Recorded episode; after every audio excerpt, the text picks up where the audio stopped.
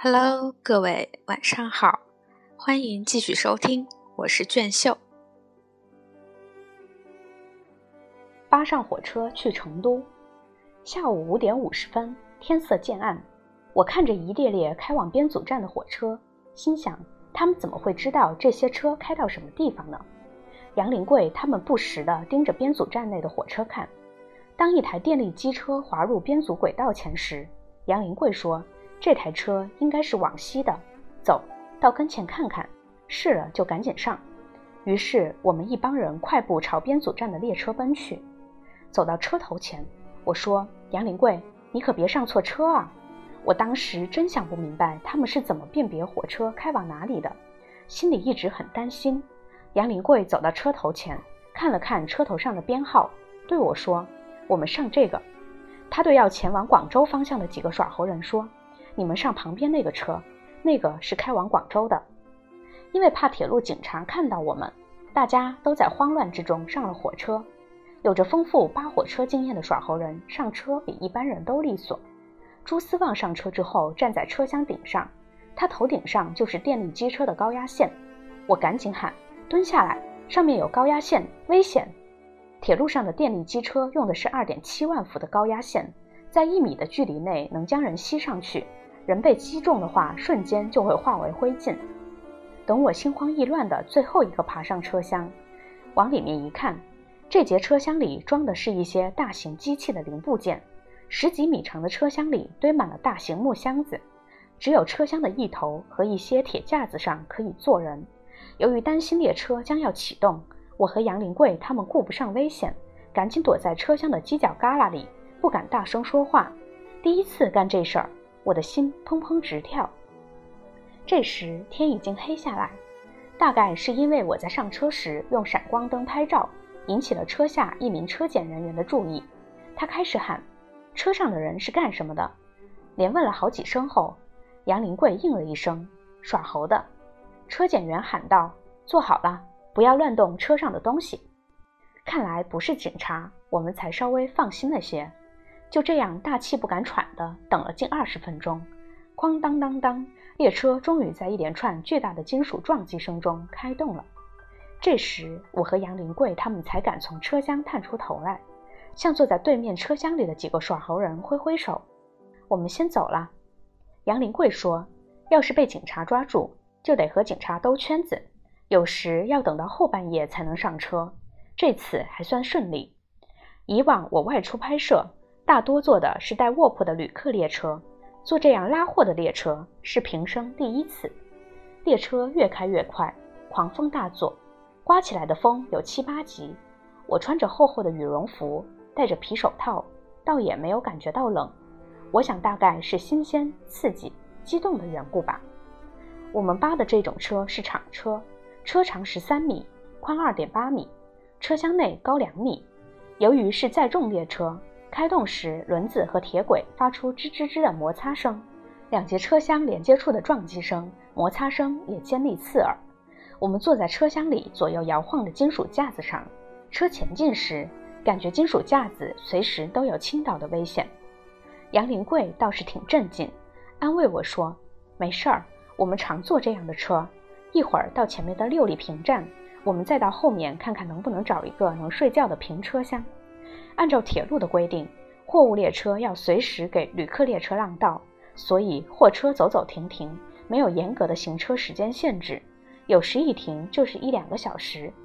夜里十二点左右，列车到达第一站——湖北十堰丹江口六里坪车站，列车要在这里换下一区间段的机车头，停车时间不固定。我们扒的这节车厢里装的全是机器零部件，没有能平躺着睡觉的地方。停车后，我们一行人打好铺盖，摸黑下了车，一直走到列车的最后面，也没有找到一个合适的高边车厢。原来这列火车整列编组都是封闭车厢，就这么一节车厢是敞开的。没办法，我们只好又回到原来那节车厢。谁知刚上车就被一个铁路职工看见了，他向车上大声喊叫，车上的人都给我下来，吓得杨林贵他们和我都不敢吭声。车下的人一看我们不吭声，便捡起轨道边的枕石往车里砸，坚硬的石头打在金属车厢上，发出当当的声音。黑灯瞎火的夜里，看不到他从哪里扔的石头，也不知道该往哪里躲，被砸到肯定要头破血流。我看这样躲下去也不是个办法，只好小心翼翼地探出头来，向下面的人喊道：“你不要扔石头了，我是跟踪采访的记者，有什么事儿你过来可以商量。”记者，那人迟疑了一下，又过了一会儿，一个穿着铁路制服的人从车厢头那边过来。我只好把我的有关证件拿出来给他看，并跟他解释我为什么要拍这些耍猴人。最后，对方很不理解地说：“你一个记者，怎么和这些社会盲流混在一起？实在想不通，他们这些人有什么可采访的。”在我的一再解释下，他还是一副莫名其妙的样子，嘟囔着下了车，总算是放了我们一马。我长出了一口气。他走后，杨林贵告诉我。今天要不是你，我们就得被他砸个头破血流，还得被赶下车。这时我心里也挺不是滋味的。耍猴人行走江湖，居然要如此忍气吞声。他们这样年复一年行走江湖，卖艺赚钱，从河南新野到一千多公里外的四川耍猴卖艺，这样冒着生命危险扒火车，不过是为了省几个辛苦钱，归根结底还是为了活着。我不也是为了活着吗？只是活着的方式不同而已。接下来会遇到什么事情呢？我真的无法预测。但愿我们都平安无事。下半夜两点多钟，我在迷迷糊糊中感觉到列车晃动了一下。这组列车换上陕西路段的机车头，重新出发了。开车后，我才把上车时心里的疑问告诉了杨林贵：“你怎么知道这趟车要去四川？”杨林贵说。这列车头的机身上标有正局六段的字样，也就是说，这辆车是从襄阳开往六里坪的。等咱们到了六里坪，在扒车时，就看到车头上标有正局安段字样，就可以上去坐到安康。到安康后，看到标有正局广段的车头，就再上去，可以到四川广元。在广元坐上标有成局成段的机车，就可以到达成都了。这是我们每次扒车时总结出的经验。这次我们顺利的话，一路上也得换八四次火车才能到达成都。车开出后不到两个小时，就下起了小雨，这是最叫耍猴人害怕的天气。一下雨，车厢里到处都是水，没办法睡觉。杨林贵拿出准备好的塑料布顶在大家头上。这一夜，我们就是这样顶着塑料布熬过来的。我心想，这雨要是下个不停。那我们可就要一路风雨交加了。十月三十一日，天刚蒙蒙亮，列车在一个叫黄草沟的隧道前停下来。这时雨越下越大，连拴在车厢角的猴子也躲在塑料布下面。从这里开始，列车要在湖北和陕西境内的大山中运行，然后进入四川。后来我在乘坐 T 五次列车时，车长李波告诉我。这条湘渝线列车要穿行四百八十多个山洞才能行驶到四川。飞驰的列车在山洞里穿行时会产生倒抽风。我们坐在空旷的车厢里，为了躲避寒冷和雨水，便窝在塑料布下的被子里。但是火车过山洞时产生的倒抽风，把被窝和身上的热气一下子抽得干干净净，让人感到异常寒冷。